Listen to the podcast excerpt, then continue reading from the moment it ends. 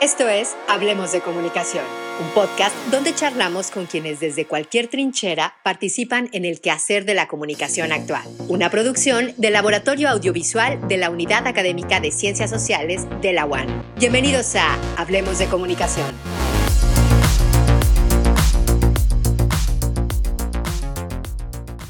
Bienvenidos al episodio número 4 de Hablemos de Comunicación. Soy Carlos Barrón que los saluda y a mi derecha tengo a mi amigo y maestro Juan Carlos Organista. Orga, ¿cómo estás? Muy bien, Carlos. Ya, como lo acabas de mencionar, sobre, sobre el cuarto capítulo. Somos una máquina de constancia, sin duda. Esperemos seguir así y seguramente así será. Sí, eh, también agradecer a los comentarios que hemos recibido por parte del alumnado y algunos profesores este, señale que nos están escuchando y les está gustando este proyecto, que es un esfuerzo que hacemos con mucho cariño para la comunidad universitaria. Sí, la verdad por ahí yo estaba monitoreando las métricas que nos manda por el momento Spotify y creo que los números, digo, sin ser arrogante, están bastante decentes, ¿verdad? Y quisiera comentarles que el día de hoy van a escuchar una de las voces ya más escuchadas de la radio aquí en Nayarit. El día de hoy tenemos a una invitadaza, tenemos a Carla Rosado. Carla, buen día. Híjole, muchas gracias Carlos, muchas gracias Orga. Entre amigos así nos llamamos, así que muchas gracias por la invitación. Yo muy muy contenta porque como le decía a Barrón el día que me habló para invitarme, digo, los he seguido. Solamente tengo falta en el último capítulo, pero escuché el 1 y escuché el 2 y me ha parecido un proyecto fantástico, ¿eh? De verdad, muchas felicidades. Muchas gracias, muchas gracias. Pues muchas gracias, Carla, y también por darte el tiempo de acompañarnos. Sabemos que cumpleaños de tu niño. Sí. Y te diste el espacio para acompañarnos, pues bienvenida. Muchas gracias, gracias, muy complacida por estar aquí. Y pues, eh, ¿qué les parece si entramos de lleno a esta plática? Eh, a lo mejor eh, muchos ya conocen la historia de Carla, a lo mejor otros no. Yo recuerdo que ya la escuché, pero me gustaría compartirla con ustedes. Carla, sabemos que eres diseñadora, pero ¿cómo llegaste a los medios? Soy diseñadora de profesión, siempre digo, pero comunicadora de corazón porque la vida me llevó a los medios inmediatamente después de que me gradué. Mi primera oferta laboral en Guadalajara y mi primera oferta laboral en Tepic hicieron que me decidiera por regresarme a mi tierra después de que juré nunca regresar. Te vas de estudiante foráneo y dices, nunca voy a volver a mi rancho. ¿Y cuál que vuelves, verdad? Entonces volví a encontrarme con los medios, a aprender. Esa es una realidad. Aprendí estando eh, directamente de encargada en un departamento de comunicación de una dependencia gubernamental en el 2006.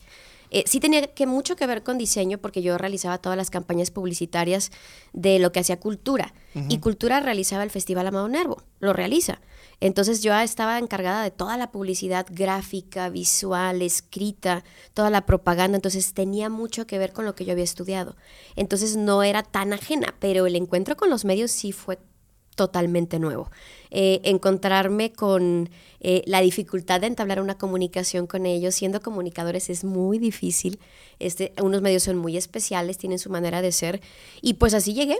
Y así aprendí, aprendí entre mis compañeros que eran especialistas, unos muy buenos, otros muy malos, me enseñaron a la mala, pero aprendí, que es lo importante. Y a partir de ahí, todo, todo mi, mi, mi carrera se ha hecho en los medios, a partir de ahí con la necesidad de estar en los medios fui aprendiendo, eh, incluso la realización de eventos que hacía y no tenía maestra de ceremonias, me decían, pues vas tú, pues voy yo. Y no le tenía miedo, nunca le he tenido miedo a los micrófonos y creo que desde ahí eh, tuve que haber analizado, desde antes de haber elegido mi carrera, que tenía por ahí tal vez un talento que no había descubierto. Y además, tengo que decirlo, en el año 99 que yo eh, egreso de la preparatoria, yo no conocía la carrera de comunicación y medios. Esa es una realidad. Y eso es algo que siempre he dicho. Tenemos que informarnos, tenemos que, que, saber. Yo sabía que quería estudiar diseño, pero no diseño gráfico yo quería otro diseño, entonces en Tepic por desgracia no me lo ofrecía. Obviamente mi primera elección hubiera sido la Universidad Autónoma de Nayarit, ¿por qué? Porque yo confío en las universidades públicas de educación, yo confío completamente en ellas, pero no me ofrecía nada de lo que yo quería, ni ninguna escuela aquí. Entonces tuve que buscar otra oferta en otro, en otro estado donde estudié licenciatura en diseño integral.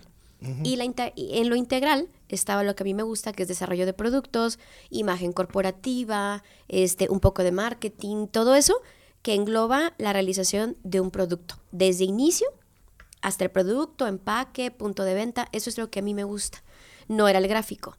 Y entonces junto con ello también, si te pones a pensar, implica comunicación, comunicación visual, lo que vas a transmitir con tu producto. Entonces tenía mucho que ver con lo que a mí me gustaba, pero tenía talento a la hora de transmitirlo, a la hora de comunicar, y yo nunca analicé eso.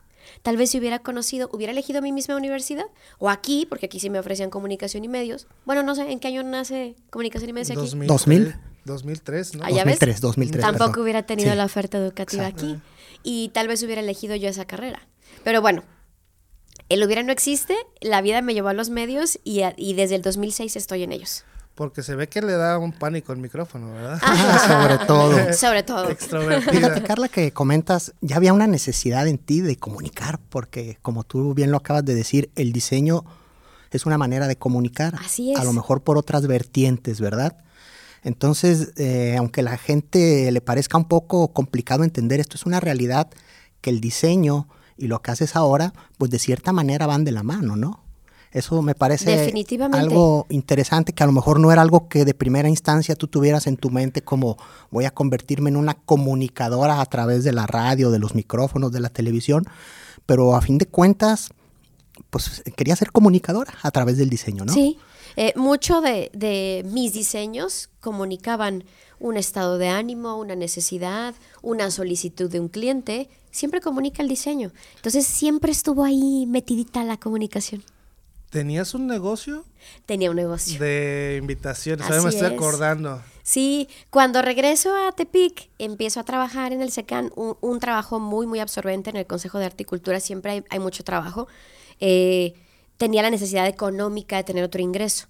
Entonces se me dio la oportunidad de comprar un negocio de una amiga mía que era egresada de diseño de la Vizcaya, que también surge como uno o dos años después que yo me voy para allá, y me lo vende. Y le digo, adelante. Entonces era, eh, pues, diseño gráfico, era elaboración de, de papelería, pero ya estaba muy posicionado de papelería social. Ajá. Y la verdad es que los ocho años y medio que lo tuve, me fue muy bien. Todo tipo de cosas, ¿eh?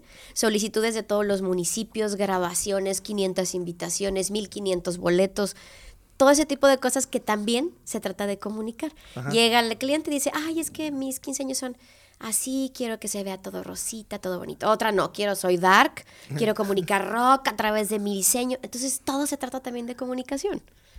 Sí, sí, me, ahorita me acordé, no sé por qué tuve un flashback Sí. y, me regresé a ese, a ese lugar. Ahí estaba, Papiro se llamaba. Papiro, mucha sí. gente lo conoció, mucha gente me ubica también de ahí. Yo estaba todo el tiempo posible, aparte de mi trabajo, salía de mi trabajo, me iba allá. Había días enteros que 3 de la mañana, 4 de la mañana estaba ahí trabajando, porque aparte yo soy de las que quieres eh, negocio, tienes que estar en él. Ajá. Entonces ahí estaba lo más posible. Y así hasta que nació mi hijo y decidí, dije, no puedo con todo. Entonces tuve que decir, ya, ya estaba también en Radiorama y tenía entonces tres trabajos y tuve que cerrar mi negocio. Sí, porque la opción no era dejar al hijo, ¿verdad? No, pues no, ya estaba el hijo. Ya estabas en Radiorama. ya. ¿Recuerdas tú cómo fue la primera vez que estuviste ya de manera, por, por decirlo así, profesional detrás de un micrófono o en una entrevista? Sí, eh, eh, fíjate, eh, Orga, primero, eh, el primer encuentro que tuvo fue en televisión. Hay que decirlo así, porque yo, mm, yo trabajé siempre. En el 2009 ingreso al sistema de radio y televisión de Nayarit. eh, completamente atrás, bambalinas, no estaba cuadro, estaba en cuestiones de producción, relaciones públicas, convenios con instituciones, hacia todo acá atrás. Pero siempre me llamaba la atención. Hasta que un determinado tiempo me dijeron, pues vas a hacer un casting.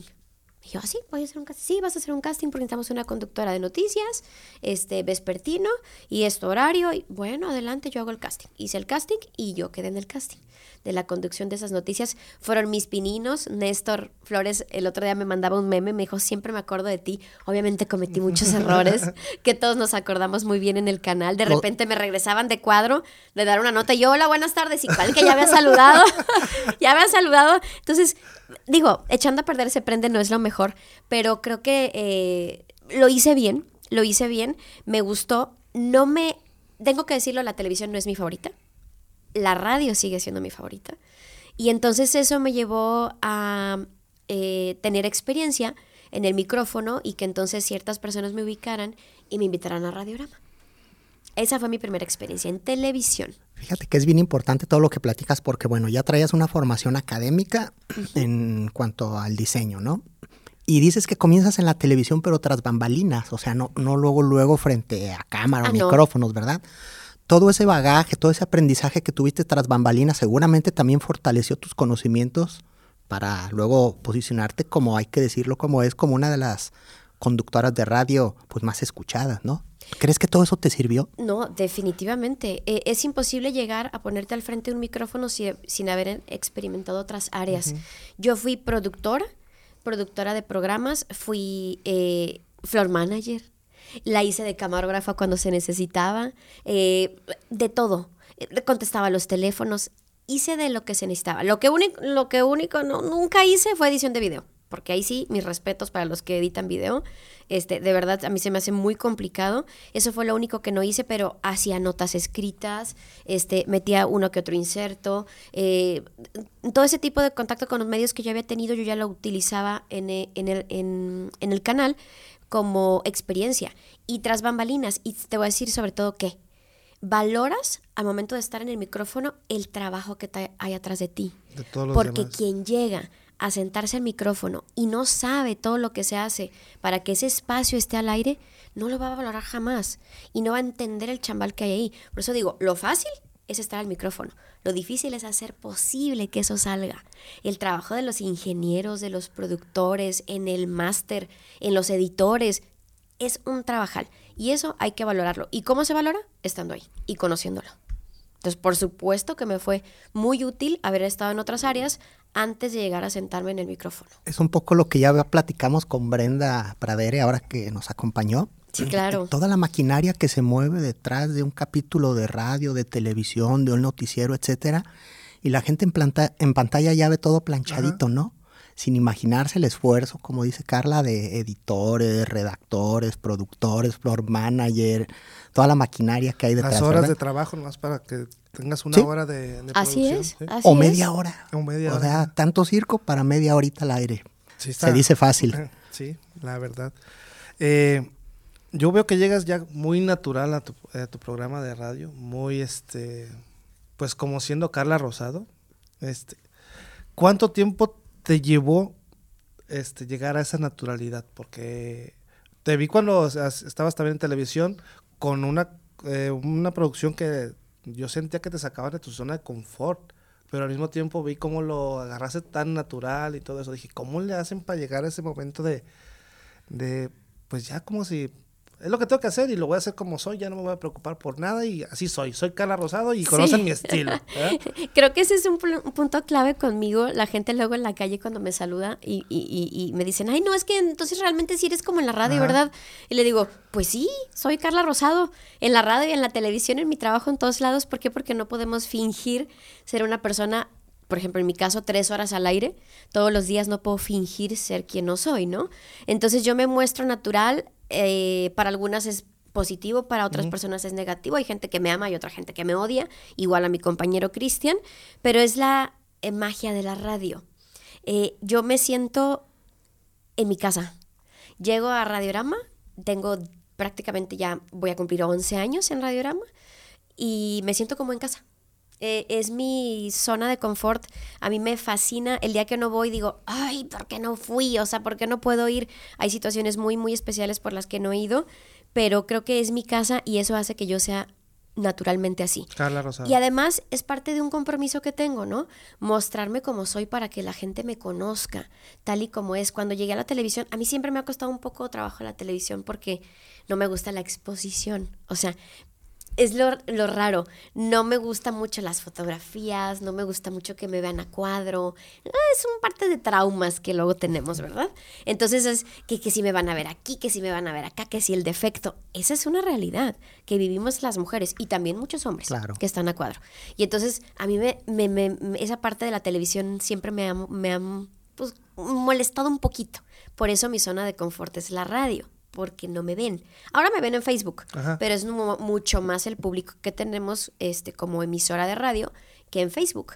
Este, entonces estar en televisión, dije, un día dije, ya, me voy a olvidar. Voy a ser Carla Rosado tal y como soy. Y ya, que me vean con mis defectos, con mis virtudes y como soy. Y si me preguntan algo que no sé, pues es no sé. No puedo saber todo. Y si me encuentro con un invitado que luego de repente quiere hacer la de entrevistador, le voy a tener que decir, discúlpame, pero aquí el entrevistado es usted. A ver, pero el invitado eres. Exactamente, ¿no? Porque luego de repente hay ahí ciertas arrogancias que se ponen a quererte poner un 4 Di y sí me ha tocado. que digo, a ver, a ver, a ver, perdón. Aquí le digo, yo pero entrevisto y tú respondes. El entrevistado es usted y yo vengo a preguntarle. Así que cuando usted me invite y yo sea la entrevistada, usted me poder preguntar. cuál- Entonces se, se me fueron quitando muchos miedos. Ahora sí que fui desbloqueando niveles. Y eso me llevó a ser naturalmente Carla Rosado también en televisión, que ya lo era en radio. Mostrarme así como soy.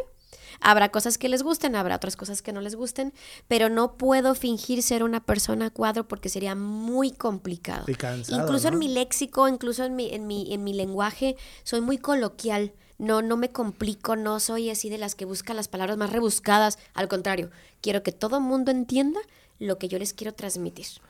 Y ese Sí. es precisamente el estilo que has marcado y lo que te identifica, ¿no? El Sí. ser auténtica.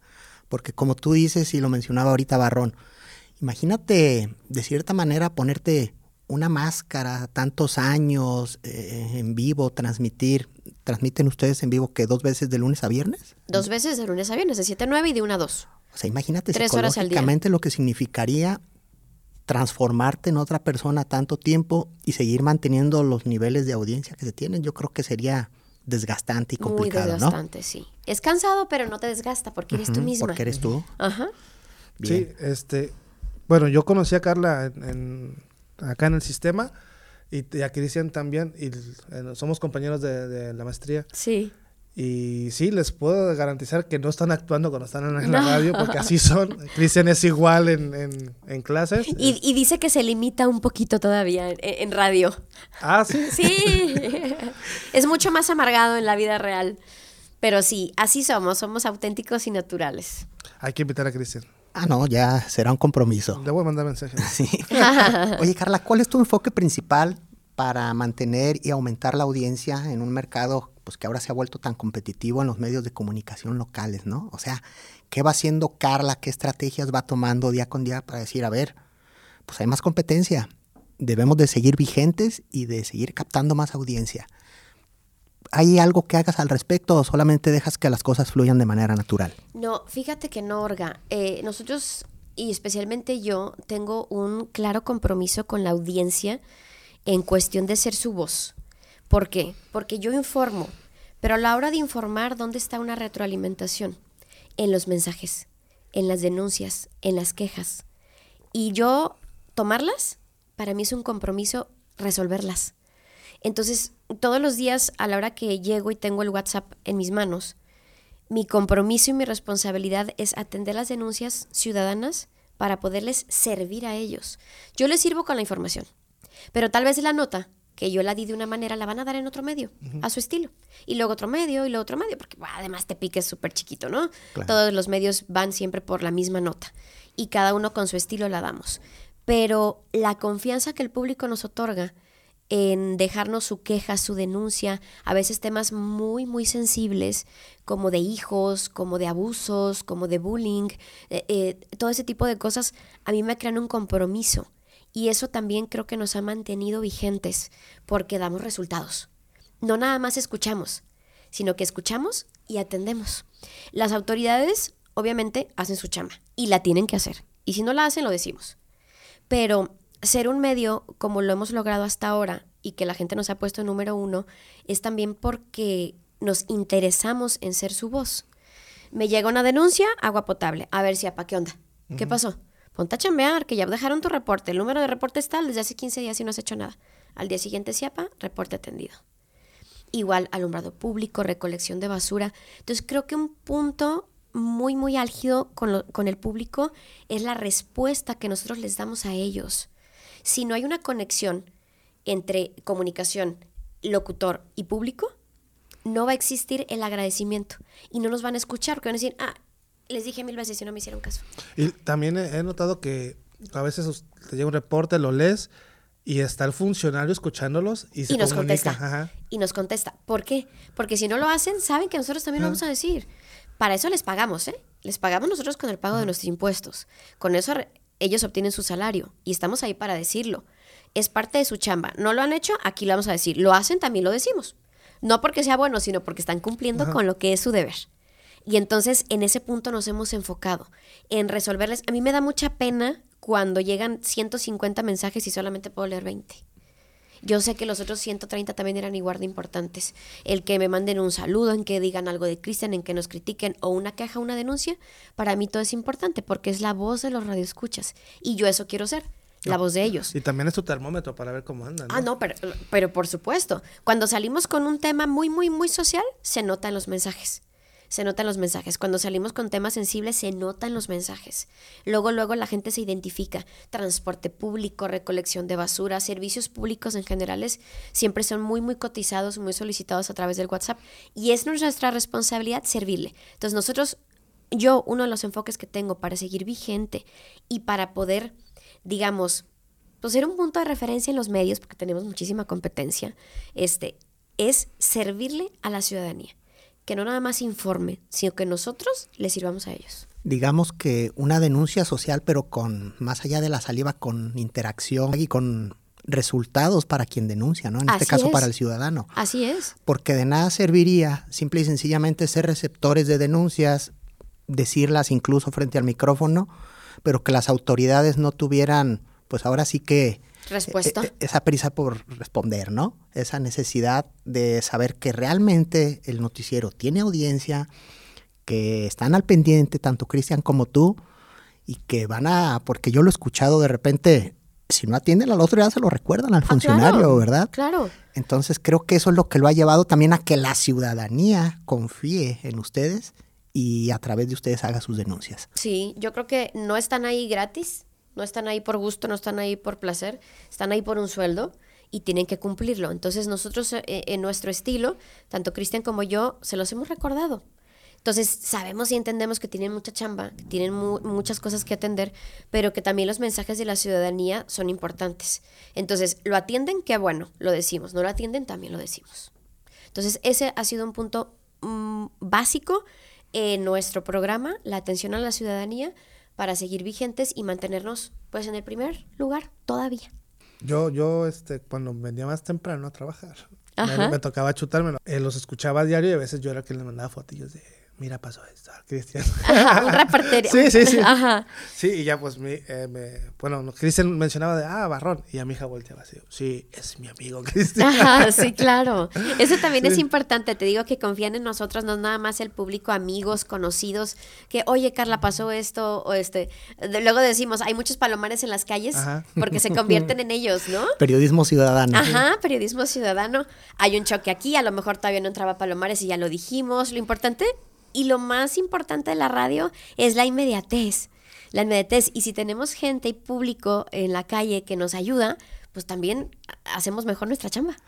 Ahora que tocas ese tema, Carla, que es bien importante y seguramente no lo viviste al inicio de tu carrera en la radio, porque ha evolucionado la radio con este nuevo periodismo ciudadano y toda esa interacción. ¿Cómo utilizas tú las redes sociales y las plataformas digitales para comunicar y precisamente para esta interacción de la que hablamos? Fíjate que eh, yo soy una fiel eh, creyente y seguidora de las redes sociales, pero no soy muy buena, lo tengo que decir. Creo que ahí hay un punto que yo podría mejorar en cuanto a mi interacción con el público, con las redes sociales, porque meramente soy una soñadora, ¿sabes? O sea, soy, este, soy muy este, romántica, soy muy de compartir cosas pues familiares, mías, eh, soy más de ese tipo porque soy tan expuesta al público con mi trabajo eh, tres horas y luego cuatro cuando estaba en la televisión y luego más porque hago los en punto de cada hora y siento que es eh, Carla Rosado en punto todo el tiempo y Carla Rosado que lo que quiero es que conozcan mi otra parte mi otra parte personal y familiar y vean quién es Carla Rosado no como trabajadora, que no, solamente es una conductora eh, exitosa de noticias, sino que también hay detrás de ella una persona con una vida. Y... Tengo problemas y tengo aciertos y tengo fiestas y tengo todo y eso es la, es, creo que como en eso me he enfocado y no he estado como muy metida en, en dar a conocer mi chamba a través de las redes sociales, es algo que tengo como una meta para el próximo año, para el 2024, sí incrementar mi, mi exposición en redes con mi trabajo con mi trabajo, con em, eh, tengo por ahí un proyecto también eh, que podría venir en redes sociales que habla de Carla Rosado, de esa preocupación que tengo por problemas sociales y entonces compartirlo a través de las redes. Confío plenamente en las redes, reconozco su valor, siempre con sus limitaciones, sobre todo fuentes confiables, porque hoy en día pues todo el mundo se cree reportero, ¿verdad? Y todo el mundo se cree capaz de escribir una nota y subirla. Y no, yo confío en las redes sociales que son viables, confiables, seguras y certificadas. No creo, y siempre se los digo en la radio, váyanse a fuentes seguras, a fuentes que sepamos que es porque las redes sociales a cualquiera lo hacen reportero, a cualquiera lo hacen página de noticias. Pero ¿y de dónde sacaste la fuente? ¿Quién fue? ¿Qué tan confiable es? Mucho, mucho cuidado con eso. Fíjate que precisamente yo traía por aquí una nota para, para, abordar ese tema, ¿no? ¿Cómo ayudas tú a tu público y a ti misma para discernir entre lo que son las fake news o, las noticias y la información falsa y lo que es real, ¿verdad? En muchas ocasiones nos pasa que no han dado esta nota, ¿por qué? Y nos mandan un screenshot de, un, de, un, de una red social, de una página. Y luego ya le digo a Cristian y ya salimos, no vamos a dar ninguna nota que no esté verificada verificada, porque si yo me adelanto y doy una nota falsa, olvídalo. Con la cantidad de audiencia que tenemos no solamente en Tepic, sino que nos escuchan en Ixtlán, eh, por, tenemos las emisoras este, y en Santiago Ixcuintla, y eso nos hace también tener un rango mayor de, de, de, público, no, pues es nuestra caboce. Y por ende de responsabilidad. Es una responsabilidad. Por eso siempre les digo, no vamos a salir con notas no verificadas hasta que de manera responsable los las tendremos verificadas es más vale esperarte unos minutos en los que la autoridad, cierto funcionario nos diga, sí, adelante, sí es real, o la página eh, saque un comunicado oficial a adelantarnos por ser los primeros salir con notas falsas, no verificadas. Eso lo tenemos clarísimo. Si nos hemos tardado en ocasiones hasta media hora en salir con la información, no nos importa porque sabemos que cuando salimos es 100% real y verificada. Sí, porque el daño que te puede ocasionar una un, errorcito de un tropiezo de esos es... Este, no, sí. Y que les ha pasado a medios que creemos que son infalibles, ¿eh? O sea, ha habido Universal y medios de renombre nacional e incluso internacional, o funcionarios que han caído en las fake news y luego hay que corregir. Entonces, muy importante este tema y sobre todo que la ciudadanía cobre conciencia de eso, ¿no? O sea, yo creo que para el medio ya más que la oportunidad y la rapidez, como bien dice Carla, hay que esperarnos aunque sea minutos, media hora, el tiempo que sea necesario, pero hasta que tengas el respaldo, ¿verdad? Sí, y recuerden que los algoritmos también de las redes sociales, si tú empiezas a caer en, fake news, el algoritmo te va a estar mandando puras fake news. Así es, así y pues ya quedaste desinformado y pues, pues digo, no está bien, pues, porque puedes cometer un error, este, o quedar mal simplemente, este, si estás frente a un micrófono, una cámara, por no verificar, creo que es un errorzazo. Sí, así es. Respecto a priorizar la información, Carla, digo, sabemos luego que los temas álgidos, los temas negativos, mm, a veces suelen vender un poquito más, pero también hay noticias buenas, hay cosas positivas y constructivas. ¿Manejan algún método ustedes para balancear, eh, balancear tener algún tipo de equilibrio en este sentido? No, pues eh, es este complicado el día a día. Nosotros tenemos el gran trabajo que hacen nuestros reporteros, Verónica Ramírez y Alberto Cardona. Eh, que todos en determinado momento todo el equipo nos convertimos en reporteros, ¿no? Porque siempre estamos atentos a la nota, nos comunicamos, oigan, hay que ir por esto, hay que ir por, e, hay que ir por lo otro, nos convertimos, pero ellos son los que están en la calle, ellos son los que traen el pulso, respetamos el conocimiento que ellos tienen y con base a ellos saben cuáles son sus puntos fuertes, ¿no? Eh, la nota de 8, la nota del día y sobre todo la nota social, aquella que habla de, de, los problemas de la ciudadanía, cómo los podemos ayudar. Y creo que en eso hemos basado nuestra estructura del programa, hemos basado la información, por ejemplo, mucha de la información del gobierno es importante. Y yo no digo, eh, yo siempre les digo, no es por realzar el trabajo del gobierno, es para que nos informen qué hacen por nosotros. A mí me sirve un tema de salud porque yo sé que luego van a ir a salud. A mí me sirve un tema, no sé, del Museo del Conocimiento porque sé que luego van a ir los niños al Museo del Conocimiento. Eso es lo que quiero que sepa la ciudadanía. lo que hace el gobierno por nosotros y para nosotros, ¿no? Entonces priorizamos temas con base a la oportunidad social, con base a lo que al público le sirve. ¿Qué le sirve y qué no le sirve? De las 8, 10, 12 notas que tenemos al día en cada noticiero, priorizamos cuál es la más importante. Eh, por ejemplo, la nota de 8 que llamamos así, la nota de 8 hoy, y de ahí para abajo la, el tema social. De ahí, ¿qué es lo que más atrae? siempre, siempre, siempre va a ser los temas sociales, esos van a ser nuestro boom. Eso va a ser nuestro boom. Ya eh, el resto será pues, el, ahora sí que el extra. Sí, algo de color, tal vez internacional. Pero hay días en que en, el, programa de dos horas damos cuatro notas. ¿Eh? Cuatro notas, entre denuncias, entre nuestras secciones, que también son muy importantes porque son datos para el público, entre nuestros colaboradores como parte del equipo, este, es importante que se escuche la variedad de voces. Y en el tema de las notas, eh, priorizamos en cuanto a eso, qué es lo que le sirve al público, para qué estamos aquí, qué le va a servir hoy más y de ahí para abajo. Oye, Carla, no voy a salir un poquito del tema, pero estaba pensando, ¿habrá, bueno, me imagino que en algún momento tuviste algún, algún entrevistado, alguna nota que te haya llegado a, a causar, no sé, entre eh, que te conmoviera, que te pusiera nerviosa, alguna experiencia así como que dijeras, es que esto... Desafiante. sí, esto me sacó de mi... No, sí, no, sí, sí, muchísimo. Eh, el tema de, y, eso Cristian lo sabe muy bien y nos ayudamos los dos eh, en temas que son complicados, sobre todo para mí, él es mucho más fuerte. Eh, en temas de, por ejemplo, de niños, para mí es muy difícil, es muy difícil compartir una nota, porque bueno, pues tengo a mis hijos, ¿no? Aunque una ya está grandota, este, el otro está chiquito. Sí, la de que baila, de 22, este, que está grandota, pero bueno, para mí sigue siendo mi bebé. Y, y mi bebé, que hoy cumple nueve años, este, mm, e, es muy difícil eh, para mí salir con notas de ese tipo. Eh, obviamente el tema de la violencia hacia la mujer, cuando veo eh, las fotografías de un hecho ocurrido y lo tengo que relatar porque es radio, eh, condiciones en las que encontraron los cuerpos, eso, todo eso para mí es extremadamente complicado, muy difícil. Pero creo que el punto más difícil ha sido hablar notas de niños. Ese sí, a, veces se me ha quebrado la voz, a veces no la he podido dar, me entra Cristian al rescate. Ese tema me mueve muchísimo porque eh, sigo sin entender cómo puede haber gente que dañe a los niños. Entonces ese es un tema que no, mm, no comprendo, mi cabeza jamás lo va a entender, pero bueno, en el mundo pues hay muchas personas malas, ¿no? Eh, no podemos ser todos ser buenos y lo he entendido así y sí es mi punto débil.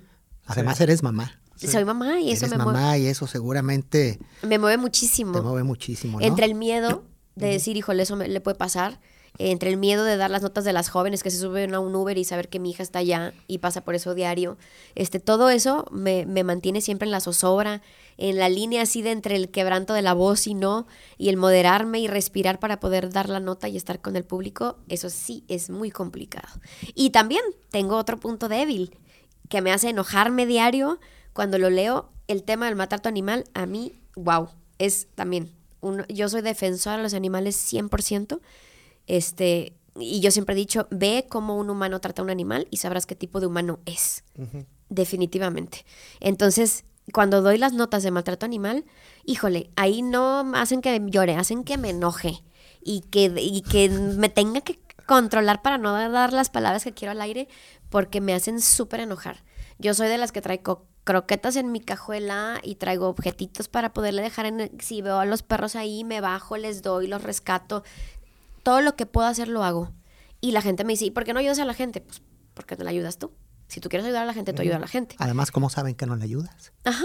Que tu mano, ¿cómo dicen que tu mano derecha no se entere de lo que hace la izquierda o algo así? ¿no? no, y tampoco soy de la gente que lo anda publicando, ¿eh? Tampoco para nada. Para mí es, me mueve ese tema. Eh, eh, para mí eso es uno de los temas también muy importantes que, que tengo como Carla Rosado, el tema de, de la protección animal. Y también me cuesta trabajo, o sea, los leo y los leo con coraje y doy la nota con coraje y digo, ¡ay, los quiero ahorcar! ¿Tienes mascotas? Tengo cuatro gatos y un perro. Y un perro porque ya tenía otros dos y ya se murieron. Pero soy completamente animalista. Si tuviera una casa más grande, más animales tuviera. Y desde la radio, que es tu principal trinchera en medios de comunicación, ¿crees que has logrado algún cambio, aportar ahí, aunque sea una pequeña semillita para evitar el, el maltrato animal? Creo que sí, porque hay mucha gente que me busca por eso. Me escriben a través de mi, de mi página eh, como Carla Rosado Periodista y me dicen, oye, he escuchado esto, quiero que me ayudes en, en, en, esta. Y ya me ponen la denuncia. Oye, Carla, vi que eres defensora de los animales. ¿Me puedes decir cómo puedo ayudar a esta persona? O sea, gente interesada en ayudar porque me escucharon, ¿no? Gente interesada en apoyar, en decir, oye, quiero que mi vecino deje de maltratarlo, ¿qué hago? Ayúdame. Y me buscan. Entonces creo que sí he, podido dejar ahí mi huella. Eh, eh, como Carla Rosado en, en, ese, en ese tema, porque yo les doy la pauta para que ellos puedan hacer algo que quieren ayudar, por a quien quieren ayudar, que un vecino, que una tía, oye, mi mamá, eh, todo tipo de cosas me he enfrentado, hasta vecinos que me escuchan, me dicen, oye, pues aquí a la vuelta hay una señora que lo maltrata a diario, ¿qué hacemos? Y ya les digo, o sea, los guío. Entonces creo que sí, sí he dejado por ahí mi, mi, mi granito de arena. Qué padre, ¿eh? porque digo, también es una responsabilidad de, de los medios abonarle a, pues, a este tipo de temas, ¿no? Sí, Oh, la- sí. la- la- al bienestar social, ¿no? Por Exactamente. Carla, en, en esta época de, de YouTube, de influencers, de youtubers, de TikTok, de plataformas digitales de comunicación, ¿para quién crees que sea la radio? Ya la radio y la televisión no son lo que eran antes. Eh, la radio es un medio que tiene más de 100 años de, de utilizarse. Sin embargo, se reinventa cada día. ¿Quién crees tú que sea su público prioritario ahorita? ¿Para quién es la radio? Fíjate que eh, justamente este fin de semana estoy estudiando en diplomado aquí en la universidad. Que ahorita nos vas a platicar de eso también, ¿eh? Ajá, de marketing, comunicación política y campañas electorales. Y este fin de semana, bueno, fue, eh, fue la segunda y la tercera sesión con el doctor Carlos Hefner de Chile y dijo algo muy importante. Eh, eva- evaluábamos el impacto que tiene en los medios en una campaña, ¿no? Por ejemplo. Y habló y todos se quedaron así sorprendidos. Las evaluaciones y las encuestas siguen arrojando que tanto la televisión como la radio van a ser todavía, todavía los medios más importantes de llegarle al público. ¿Por qué? Porque todo mundo tiene una televisión en casa y todo mundo puede escuchar radio en el carro o en el transporte público. Esos son los dos puntos más importantes. Lo que no puede hacer todo mundo pagar un internet todo el día, todo el mes, tendrá tal vez saldo para una que otra ocasión. Y lo que no puede también es tener un computador, un dispositivo, un dispositivo electrónico, etc. Entonces, todavía los estudios muestran que tanto televisión y radio, que son medios convencionales, siguen siendo los números uno para llevar los mensajes, sea de noticias, de electorado, de candidatos, de cualquier cosa. Entonces, ahí entendí. Cuando hemos realizado las encuestas y decimos, ¿por qué medio te informas? Seis de cada diez por radio. ¿Por qué? Porque usan transporte público y el transporte público trae radio. Taxi, eh, combi, camión. Todo mundo en la mañana se sube a un vehículo si tienen vehículo particular. Si no ponen una plataforma de audio, si no ponen un CD, que ya muy pocos, ¿no? Ya, ya son muy de- Plataformas. de los ajá, ochentas. Ponen radio. Ponen radio. Entonces sigue la inmediatez ahí, la facilidad de lo gratuito, primero, gratuidad, eso también es muy importante en la radio. Este, no tener, eh, no tener que tener internet para escuchar la radio, escuchar noticias. Ni un tercer dispositivo externo ni Exacto. nada. Prendes y vámonos. Prendes y vámonos. Entonces creo que eso es lo que mantiene vigente. ¿Quién escucha la radio? Primero, quienes quieren estar al tanto de lo que pasa en ese momento. Eh, tiene mucho que ver también con costumbres, Orga. Y Carlos, yo crecí escuchando radio. En mi casa era radio. Mi mamá se levantaba y desde las 6 de la mañana tenía el radio prendido en la cocina. Todo el día. Por eso yo conocía las voces de todos los locutores. Todo el día, hasta las 7 de la noche que yo me acuerdo lo apagaba, nos subíamos, hacíamos las cosas, hasta esa hora estaba la, la radio prendida. También crecimos escuchando noticias. Y entonces quieres, si estás ávido de escuchar noticias, y dices, ya me voy, ¿dónde las escucho? En la radio. Mientras estoy en la casa pongo la televisión. Yo así crecí escuchando a Jacobo Zabludovsky, 24 horas, todo eso en casa, todo el tiempo. Entonces creo que quien escucha la radio, quienes se quieren mantener informados y obtener beneficios. Necesito esta información, ¿dónde la puedo obtener? Radio lo que a mí me pasa con las redes sociales es que yo siento más que son temas de mucho entretenimiento, temas sociales, temas muy específicos. Eh, yo valoro, por ejemplo, muchísimo y eh, las plataformas como Spotify eh, me dan la oportunidad de segmentar. Entonces yo busco lo que me interesa, temas que me interesan, ¿no? Porque, bueno, no voy a buscar tal vez las tendencias musicales del último momento porque me van a dar 10 temas de reggaetón que realmente me los odio, entonces no, no, me interesa, entonces, pero sí voy a buscar un tema social. Es del equipo. Ajá, sí, sí, super team no reggaetón en esta vida, por favor. Este, eh, eh, entonces, eso me gusta, que las plataformas ahora te dan la oportunidad de segmentar y decir, estos son mis temas, ¿me los da? Claro, voy a entrar a Spotify y los voy a escuchar. Eh, podcasts que son muy, muy valiosos, mientras estamos ocupados, siempre escuchar es una virtud. Entonces, escucharlo te, te, puede mantener haciendo otras cosas y estar aprendiendo y alimentándote de datos. Entonces, esa también es otra ventaja de tanto plataformas de audio como la radio. Fíjate que yo también trato de mantenerme al tanto de estudios recientes de, de radio, televisión, etcétera, de comunicación en general. Y coincido con, con lo que les comentaba el profesor en el diplomado el doctor Carlos Hefner. Pero la, radio todavía trae un repunte más alto que la televisión. ¿eh? Independientemente de los estudios que uno, uno pueda leer, también como docente, yo cada semestre que iniciamos en, en, el taller de radio con los alumnos, tengo años haciendo la encuesta, ¿no? A ver, ¿quién escucha radio? ¿Verdad? Y últimamente hay un repunte en la radio. Eh, con los jóvenes. Hubo un momento en que los jóvenes ya no escuchaban casi no escuchaban radio. Hay un repunte, pero siempre se ha mantenido lo que Carla comentaba ahorita, porque les pregunto, ¿quién escucha radio y quién ve televisión, no? Cada vez son menos los que ven televisión. Sí la consumen, pero de otra manera, no como televisión abierta. Plataformas. Plataformas, etc. Claro. Pero la radio sí la consumen mucho de la manera tradicional. Y mucho tiene que ver con lo que dice Carla. Les pregunto, a ver, de los 10, 15 que levantaron la mano, quiero que cada uno me explique en qué momento escucha la radio, ¿no? la mayoría tienen que ver con esto que comentabas, Carla. Ah, es que cuando nos despertamos mi mamá ya tiene prendida la radio en la cocina y ahí la empiezo a escuchar, ¿no? Ah, es que cuando vengo en el camión, este, vengo escuchando. O, en, o que mi hermano me da un raite, ¿no? Casi todos de manera circunstancial, pero se empiezan a, a ser seguidores, pues, de, de, ciertos programas o contenidos, ¿no? Porque también les hago la pregunta, ¿alguien de manera eh, programada dice, ah, a mí me gusta tal programa que es en tal horario, tal día, y lo prendo la radio a esa hora, muy pocos dicen que sí, ¿verdad? Había el otro era un, joven que me decía que escuchaba un programa de música de época, no me acuerdo qué estación, a tal hora, tal día, y que él sí religiosamente lo sintoniza. lo sintoniza, ¿verdad? Pero la radio nos permite eso que, que, tú dices, o sea, no necesitamos conexión a internet, no necesitamos nada, no nos distrae en el camino y la radio siento que por eso va a seguir siendo uno de los medios más influyentes y predominantes sin la necesidad de hacer tantas adecuaciones como si lo está haciendo la televisión para poder mantenerse, ¿verdad?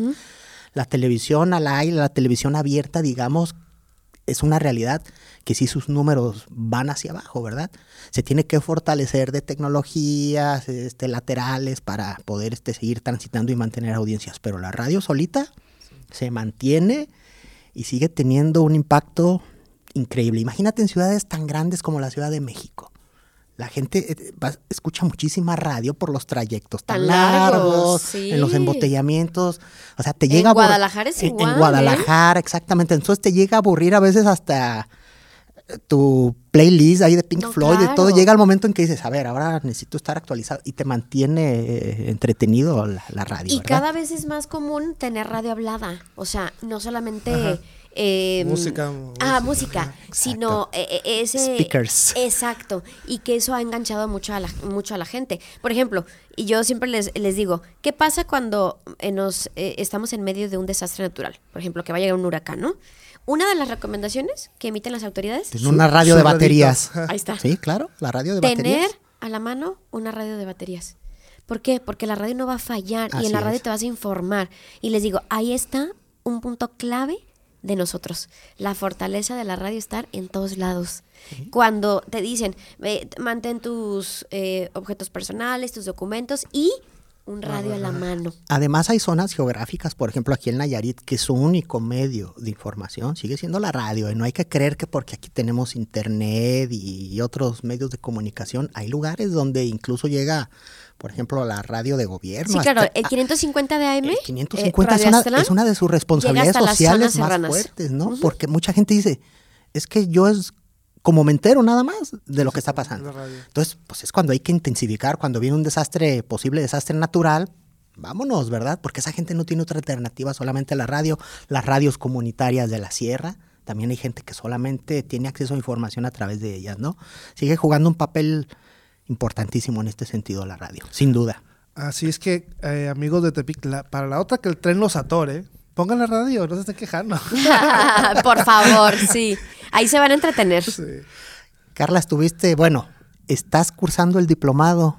Platícanos de qué es, cómo se llama, de qué va, cuál ha sido tu experiencia, porque la verdad creo que es algo muy interesante que está haciendo la Universidad Autónoma de Nayarit y particularmente el área de ciencias sociales, donde bueno, mandamos un saludo al maestro Daniel, que siempre está tratando, el maestro Daniel Camarena, que aparte de apoyarnos en este proyecto, siempre está tratando de pues, llevar alternativas. No, se, eh, no se quede quieto. Di- no se Nunca queda está quieto, quieto, ¿eh? nunca está Sí. quieto y ha tenido muy buen resultado este diplomado. Tú lo estás cursando, platícanos de qué va y cuál ha sido tu experiencia, por favor. Sí, este, muy, muy buena. eh, pues recibimos la información eh, en la radio para poderla difundir para los radioescuchas que se quisieran animar a tomar este, este diplomado. Y pues súper convencidos, eh, Cristian y yo, estamos como alumnos.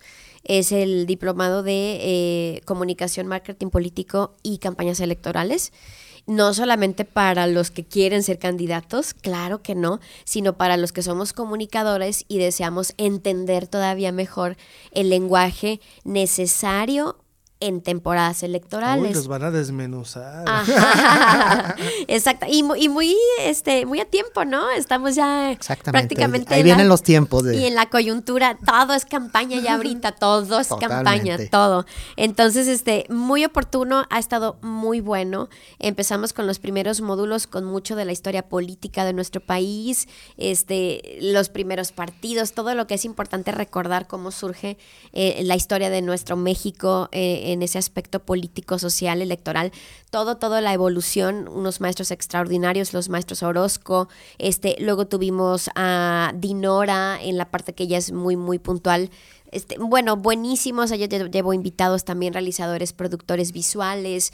Este, mm, tuvimos a esta Verónica en la que nos dio a conocer esta parte de la comunicación no verbal sino el uso de tus manos, la imposición de tu voz, todo eso que uno cree que sabe todo, ¿verdad? Pero no, luego te das cuenta y dices, ah, no, no, no sé todo. Medio lo sabía, pero Y es no. muy Y útil. ahí te das cuenta, ah, el candidato fulano lo hace así, el candidato mangano lo hace así, Ajá. hace eso. No, y ¿sabes qué? Tú mismo como comunicador, tú mismo, porque mm, nos hicimos. O sea, por ejemplo, Cristian y yo, pues nos hicimos. O sea, no, no tenemos como eh, la base de estudio.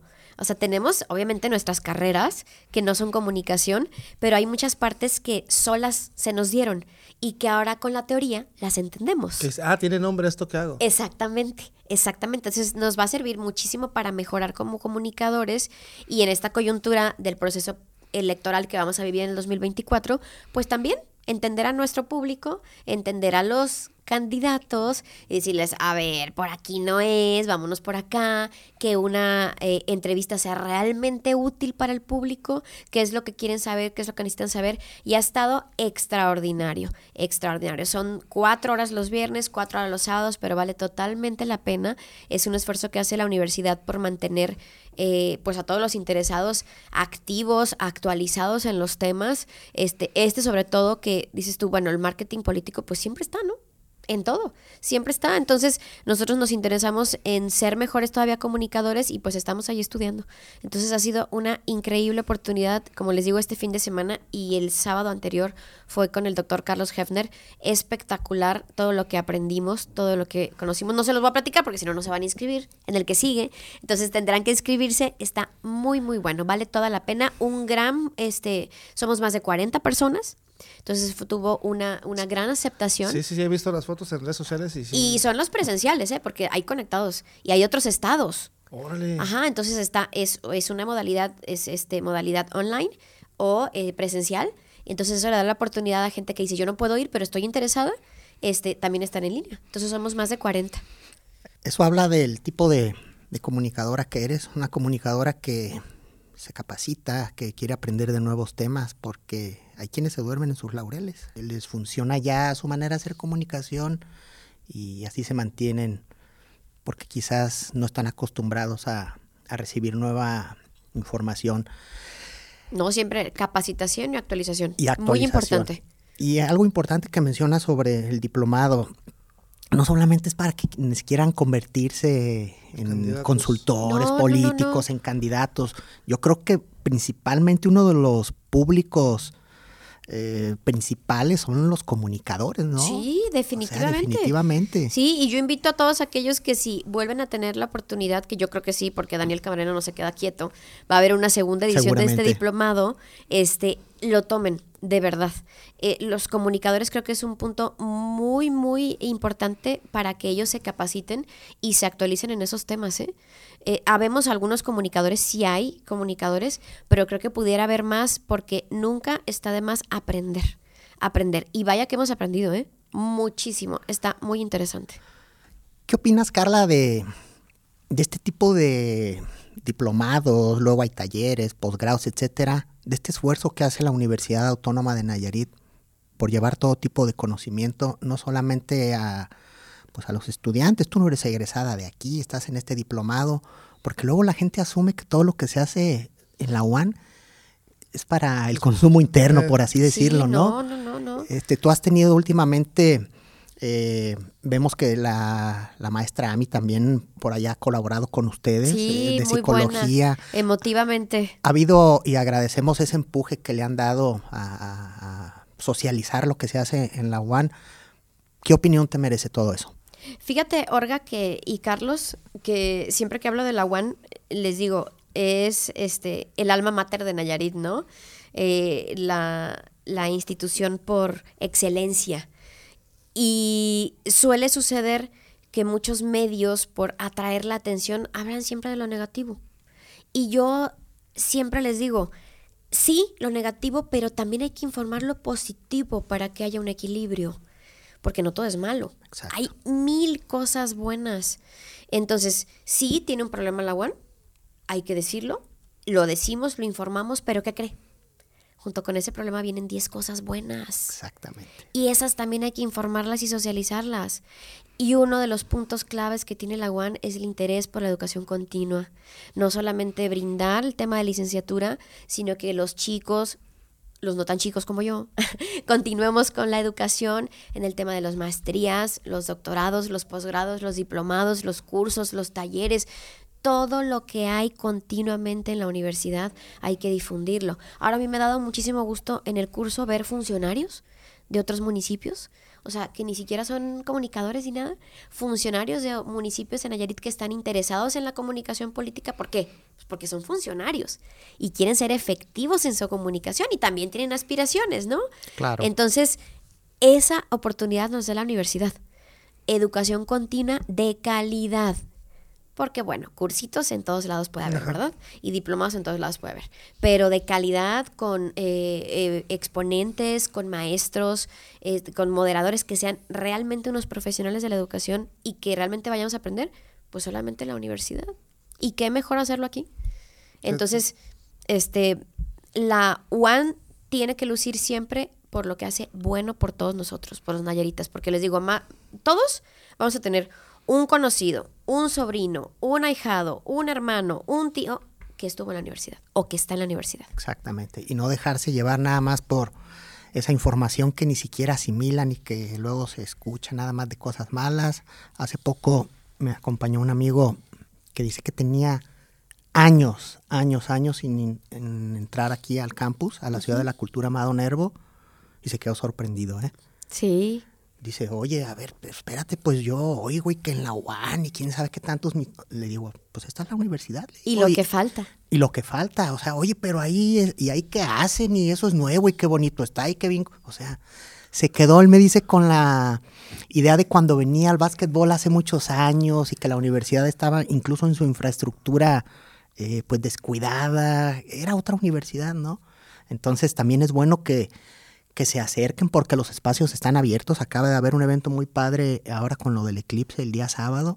O sea, la sociedad debe de acercarse y ver de, primera mano lo que se está haciendo aquí en la universidad. Todo el mundo puede tener una opinión este, negativa por lo que escucha nada más, pero no se pone a, ver qué es lo que está haciendo la universidad. Porque sí, dijera cara, sí tenemos un problema, es cierto, y todo el mundo lo sabe, pero también hay 300 cosas buenas que están haciendo en la Escuela de Economía. Hay otras 300 En todos lados. Congresos internacionales, que sí turismo, que sí... Siempre hay algo que informar de la universidad bueno y eso hay que difundirlo. Mira, es prácticamente lo que nos sucede a todos en el día, ¿no? Te levantas y dices, híjole, tengo un problema. Pero ya tuviste una oportunidad, ya despertaste y estás vivo. Entonces, lo positivo antes que lo negativo. Es igual que en la UAN, es igual que en la universidad Habrá puntos que resolver, sí, puntos de en conflicto. que se está trabajando, seguramente. Se está trabajando, pero hay muchas cosas positivas que informar. ¿Y qué? Que nos van a servir a todos. Sí. Nos van a servir a todos, no nada más al alumnado o a los docentes. Nos van a servir a todos allá afuera. ¿Por qué, porque yo aproveché la oportunidad del diplomado? Pues porque no se puede desaprovechar una oportunidad así. Esa oportunidad es para todos. Por eso yo espero que en una segunda edición pues se aproveche todavía más. Yo creo que vamos a tener que aprovecharla. Sí, yo creo que sí. Y viene el Congreso de Sociales también, que va a estar muy bueno. en noviembre. En noviembre. Sí, en noviembre. Varón, algo que... Quería preguntarte, no estoy todo formulando, pero... Eh, forman, tú y Cristian en, equipo forman una credibilidad este, ante la sociedad. Eh, mantenerla. Eh, se les ha complicado, se les ha hecho como pues no sé, vamos a seguirle por esta línea, vamos a hacer esto, a lo mejor nos afecta que digamos ciertas cosas. ¿La credibilidad cómo la mantienen? Híjole. Porque eh, es un tema bien así, bien delicadito, es cualquier... Ah, no, no, no, sí, eso eh, es parte de la responsabilidad que tenemos en el micrófono. Perdemos la credibilidad y pues perdemos todo. Es yo creo que también una parte del equilibrio, varón. Eh, siempre nos preguntan, oye, ¿por qué no saliste con esta nota roja? ¿Por qué no diste este tema que era más bien morboso y no informativo? Primero, información, como lo decía yo hace un momento, verificada. Verificada. Yo salgo con una nota falsa y pierdo credibilidad. Eh, no, sería, no estaría siendo responsable en el micrófono. Y la credibilidad la hemos mantenido porque eh, somos un medio formal, serio. Nos informamos y nos nutrimos de solamente eh, perfiles reconocidos, de solamente información verificada. No podemos andar tras lo popular, tras lo más visto o más escuchado o el mayor morbo, porque sí, tal vez te pone en primer lugar de momento, pero luego la credibilidad, la seriedad, la formalidad, eh, eh, el entendimiento con el público, ¿dónde queda? Entonces, una de las partes más, eh, digamos, más centradas que tenemos en el noticiero y que tenemos más firmes es no perder nuestra credibilidad. Por ejemplo, ¿qué pasa? Nos pasa mucho que si hablamos del gobierno, luego nos dicen vendidos. No, pues, y luego hablo del ayuntamiento y me dicen vendidos. Pues es que, oiga, yo voy a donde está la nota. No, no, no, no me están pagando de allá, no me están pagando de aquí, sino que yo busco la nota. Y si la nota es para hablar bien, la voy a, la, voy a dar. Y si es para hablar mal, pues también la voy a dar. Y entonces, ¿cómo soy vendida si también estoy dando la nota? Entonces es una especie de equilibrio. Ese equilibrio, no, no siempre hablar, hablar lo que se tenga que hablar, pero siempre verificado. Si tengo que hablar mal del ayuntamiento, vamos a hablar mal del ayuntamiento. Pero si tenemos que hablar bien del ayuntamiento, porque también hay notas que informar buenas, también lo vamos a hacer. Igual del gobierno. Te friegas a un funcionario, y luego alabas a un funcionario porque hizo algo que es su chamba, pero que lo hizo muy bien. Entonces es, creo que es mm, una de, la- de- de- de las fortalezas que tenemos es eso, saber equilibrar, equilibrar. Pegamos un fregadazo, pero también informamos de cosas buenas. Y, y cuando, por ejemplo, se, se te voltea, porque pues a, a final de cuentas eres figura pública, ¿no? Este, ¿No te ha tocado que hacer al revés, de que algún otro medio te ataque a ti? O Ay, no, claro. Mira. ¿La piel es- cómo está gruesa o ya todo, todo se está no, haciendo ya, cosa? ¿Ya? No, ya, no, ya. Ya con tantos Sabes años, que no, claro. no podría estar ahí si no tuviera el cuero bien grueso. no pudiera. Lo que pasa es que eh, te conviertes en una figura pública en el momento en el que estás en los medios.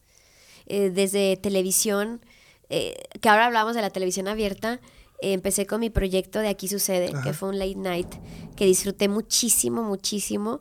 Terminó en diciembre del año pasado y es hora que la gente en la calle me para y me pregunta por mi programa. ¿Cuándo va a volver? Que te dicen diva. Diva de la radio y reina de televisión, ninguna de esas dos, oiga, ninguna, Carla Rosado nada más. ¿Y cuándo va a volver? Y me preguntan en la televisión, les digo, ¿dónde me veía? Pues en la tele, oiga. Y yo la extraño. Y todos los días a las nueve era mi programa. Y, y, y así, ¿no? Entonces, ¿Y si vas a volver? yo espero que sí. Yo espero que sí. El proyecto por ahí está. Este, entonces yo espero que sí, pronto, pronto volverlo a estar. Es un espacio de entrevista que yo me, me gusta y disfruto mucho. Este, y entonces la televisión, figura pública. Radio, figura pública. Redes, figura pública. Te conviertes en figura pública.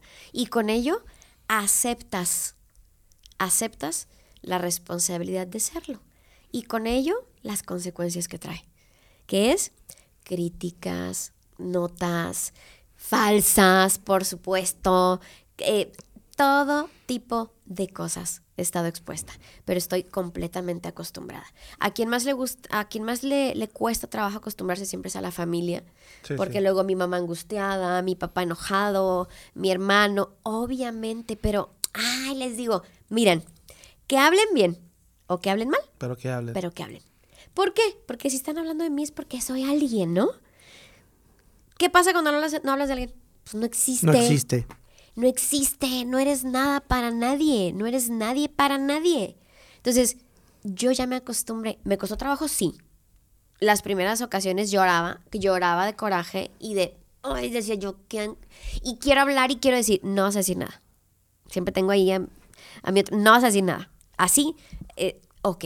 Y me costó mucho trabajo hasta que un día dije, es cierto, siempre van a hablar de mí. y Mientras yo esté expuesta en medios, siempre voy a estar vulnerable a la crítica y vulnerable a los chismes, vulnerable a las notas falsas, pero estoy dispuesta a asumirlo porque me encanta estar en los medios de comunicación. En el ojo público. Fíjate que Sí. hay que tener, pues ahora sí que tanto un funcionario como un comunicador, o le entras, como dice O Carla, entras. o, o- o no eres, ¿verdad? Y nadie te obliga, ¿verdad? Tú puedes decidir, ¿sabes qué? Pues me encantaba la comunicación eh, o la función pública en el caso. Exactamente. Pero vi que esa parte me pega muy cañón, entonces no tengo madera para eso y mejor me retiro, ¿verdad? Porque obligado nadie está, ¿verdad? Y mira, nosotros, y yo quisiera que eso entendiera la gente también, eh, en, en el programa podemos ser muy duros siempre en el tema de la función pública, en lo que nos interesa a nosotros, que es el trabajo, El trabajo. de la gente. Ajá. Cuando ha habido miles de chismes de funcionarios de sus vidas personales, lo decimos ahí. Aquí no hablamos de la vida personal. Porque a mí no me interesa con quién duerme, con quién se casó, con quién fue a cenar, con quién fue al baile. A mí no me interesa. Es uno de los puntos que tenemos en el noticiero. Así quisiera que la gente se enfocara en el resto de nosotros. En la función que tengo comunicadora, ¿cómo la hago? Critíqueme por ser una mala comunicadora.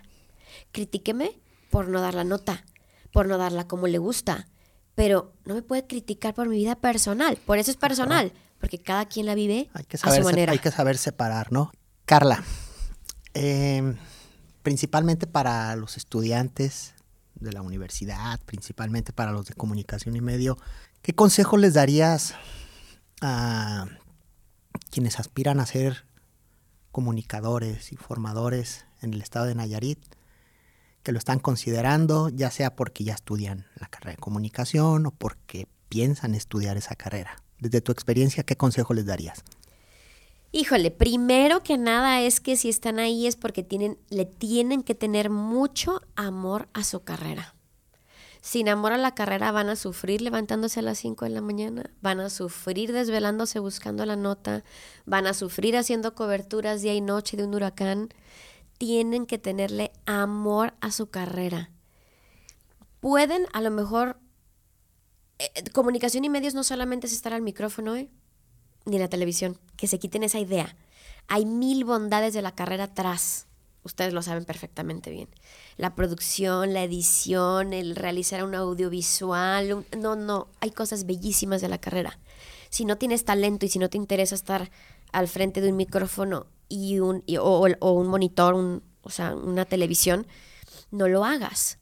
Porque te vas a frustrar, porque no tienes la capacidad. Tienes los estudios, que es diferente O sea, no lo vas a disfrutar. pero no lo vas a disfrutar.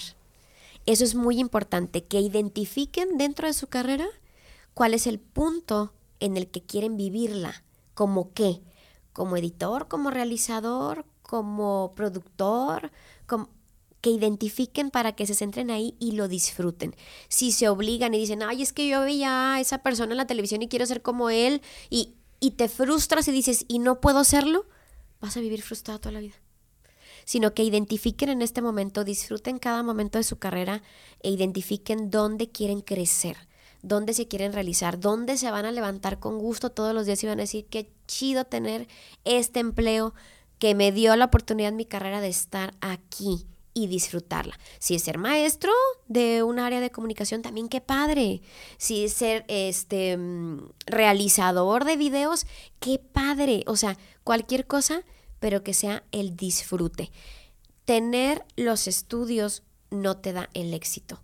Lo que te da el éxito es saber hacer lo que haces bien. Estudiar, sacarte dieces está padre. Pero que tú digas, híjole, voy a hacer esto y que realmente no tengas el talento para hacerlo no te va a hacer exitoso. Te hace exitoso lo que haces bien todos los días. Entonces, que identifiquen el punto en el que ellos son buenos y que disfruten hacerlo cada día de sus vidas. Que exploren, que exploren las- los canales que tiene la, la comunicación. Y, Hay miles. Sí, hay muchos. que conozcan su personalidad los muchachos, ¿no? También es algo que luego de repente pueden decir, pues es que yo quería ser locutor, pero mi voz no me favorece, pero soy muy extrovertido, tengo muchos amigos, pues órale, habrá una área en la que seguramente dentro de la misma radio, a lo mejor este comercialización u otra te puedas Ajá. integrar. Doblaje, esto es- a lo mejor lo que esto, esto es multidisciplinario, sin ¿no? Tú lo comentabas, Carla, o sea, entraste a la radio, estudiaste diseño, pero luego cuando te pones frente al micrófono y todo esto, parece que eras una niña extrovertida, entonces pues bueno, Claro. eso te facilitó muchísimo Ajá. las cosas, ¿verdad? Y fíjate que ahora que estoy, bueno, eh, siempre estaba en el canal, ahora estoy eh, como directora de la radio del gobierno y veo ahí todos los perfiles. Y ahora que ya los conozco más, veo mucha gente que estudió comunicación y medios, pero que realmente no están hechos para el micrófono, pero sí tienen aptitudes y talentos mm, súper valiosos en cuanto a la producción, realización de programas, edición. Yo les doy un material, les digo, eh, quiero ese spot en 30 minutos. Y en 30 minutos tengo un producto espectacular. Y, y es realmente todas esas bondades que te da la carrera, los conocimientos que te da la carrera de explorar. No soy bueno en el micrófono, no estudiaste comunicación y medios para ser locutora o conductora de televisión, entiéndelo. Estudiaste para hacer mil cosas más dentro de la carrera de comunicación. Sí, no hay ninguna materia que diga locución, no hay ninguna materia que diga conducción. O sea, te hubieras metido a un tallercito y no perdías cuatro o cinco años de O tu al vida, revés, la gente que es súper introvertida y dice, no, es que yo quiero estar en el micrófono y es súper introvertida. Claro, pero ponlos a escribir a veces son buenísimos. Exacto. Entonces tú, haz- tú armate los guiones, Ajá. conviértete en creativo. O sea, para todos hay una oportunidad, Para ¿verdad? todos hay una oportunidad. Así es. También mencionar, Carla, dentro de todas las responsabilidades que ya nos platicó, toda la chamba que trae, todas las emisiones que hace al aire, además dirige actualmente la radio pública del Estado en el sistema de radio y televisión. Sabemos que lo estás haciendo eh, este, de una manera muy buena. Gracias. Y bueno, también es Una gran responsabilidad Una gran también. responsabilidad, Ya tenemos FM. Sí, no, ya no. tenemos FM, platícanos, FM. platícanos. Pues ya se me acabó el tiempo, ¿no? no, no, es, es lo bueno de que sea podcast. Platícanos poquito y luego ya cerramos. Este, eh, por primera vez, después de eh, que Radio Aztlán 550 de AM, la radio pública del gobierno, surge, tenemos 42 años al aire, ya tenemos una FM, ya tenemos la FM del gobierno del estado de Nayarit, un gran logro del gobernador Miguel Ángel Navarro Quintero, un 100.3 FM, la primera HD en el estado, hay que decirlo, es la primera HD en el estado que nos va a dar la oportunidad de tener unas subemisoras. Vamos a tener cuatro HDs aquí en Nayarit. Nos da la oportunidad de tener una HD1, una HD2, 3 y 4. Entonces, poco a poco vamos a estar al aire en esas cuatro emisoras, que sería una radio digital. A ver, que a ver, más despacio. ¿Qué Mira. Eh, la- tener una ¿Ciento- emisora... 103? 100.3 100.3. es la principal. Es como en la televisión que tiene subcanales. Ah, ok, ya. ya. Y de ahí derivas en radios digitales la oportunidad de tener un 100.3.1, 100.3.2 y 100.3.3. Sí, era para los que no sabían. Yo lo tenía muy claro. Eso es la- te da la oportunidad de quienes tienen radios digitales de poder tener esas emisoras. Vamos a tener también ahí programación poco a poco. Hemos recibido un gran apoyo después de un proceso larguísimo, ya saben, de licitaciones e instalaciones. Ya tenemos instalada nuestra torre. Eh, eh, todo está listo ya. Eh, es más, creo que esta semana ya finalmente queda conectado. Ya estamos al aire desde hace un tiempo en eh, emisiones de prueba. Estamos en un periodo de prueba. Todavía no registrados eh, eh, oficialmente ante IFETEL. Estamos en un periodo de pruebas, pero ya estamos a nada de salir con la señal certificada y ante el IFETEL. Mañana pasado conectamos así el último cable para ya estar al aire. Nuestra transmisor oficial, 100.3, una emisora de HD del gobierno del estado. Entonces, eso es lo que vi en los estados de Ángel Lomelí. Exactamente. ¿Verdad? Sí, el ingeniero Lomelí, quien seguramente también invitaremos Sí, aquí. también director de operaciones eh, del canal, inmiscuido en todos los temas por ser director de operaciones, tiene que ver con todo en, la, en, en el canal, tanto de televisión como de radio, junto con el director eh, general que es el ingeniero Fermín. Ustedes lo conocen, Claro, un saludo al es ingeniero. súper reconocido. Una institución. Así es, que ahora dirige estos esfuerzos y que bueno, todo el equipazo de ingeniería ha hecho posible eh, que la radio FM esté por fin, por fin sea una realidad en el estado.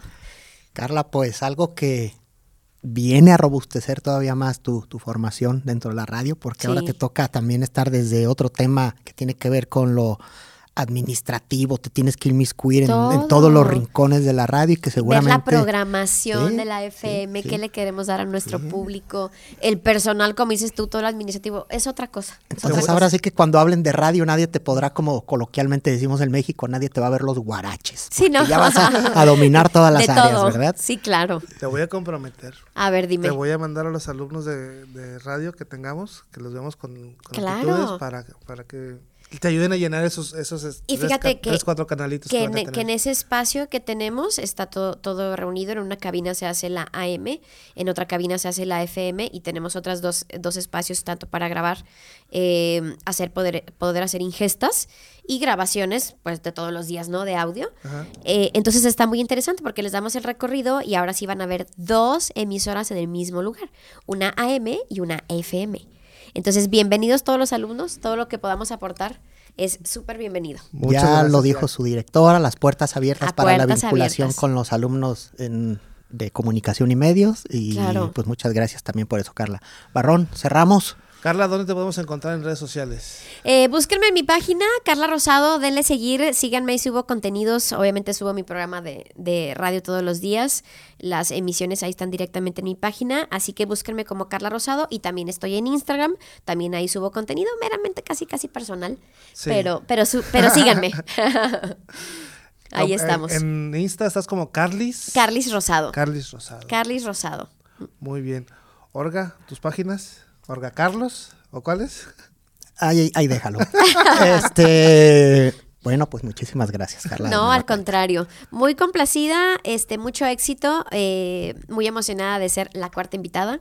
Así que muchas gracias por esta distinción. Siempre eh, privilegiada por estar en las instalaciones de la Universidad Autónoma de Nayarit y ahora con dos grandes amigos. Muchas gracias. Muchas gracias por No, al contrario. la invitación y darte el tiempo. Este, porque sabemos que hoy es un día muy importante, muy Hoy no, hoy no fui a trabajar porque estoy enferma. Pero, porque de verdad la pasé muy mal el fin de semana, pero dije, no, sí puedo ir a hablar una hora con ustedes. Entonces aquí estoy muy feliz y muy grata de estar aquí. Pues muchísimas gracias a nuestro auditorio también por seguirnos. Eh, no se pierdan el quinto episodio, que va a estar muy bueno también. Antes de irnos, quiero anunciar que eh, este programa, bueno, lo están escuchando por Spotify, pero también salimos por Amazon Amazon Music y Apple Podcast. y Apple Ah, Podcast. qué padre. Ya estamos arriba de esas plataformas. Este va a salir ya con. Este ya está en todas esas. Tú estás debutando, Carla, en, este, en esta cuarta emisión, además de Spotify, en estas dos plataformas muy importantes. Por ahí les compartiremos en nuestras redes y en las redes de aquí del área de sociales para que también se puedan conectar a través de, de estas nuevas plataformas. ¿no? Fantástico, fantástico. Pues Muchas muchísimas gracias. Los esperamos en nuestra próxima emisión para que nos sigan acompañando. Esto fue Hablemos de Comunicación. Hasta la próxima. Gracias. Esto fue Hablemos de Comunicación, una producción del Laboratorio Audiovisual de la Unidad Académica de Ciencias Sociales de la Universidad Autónoma de Nayarit. Hasta la próxima.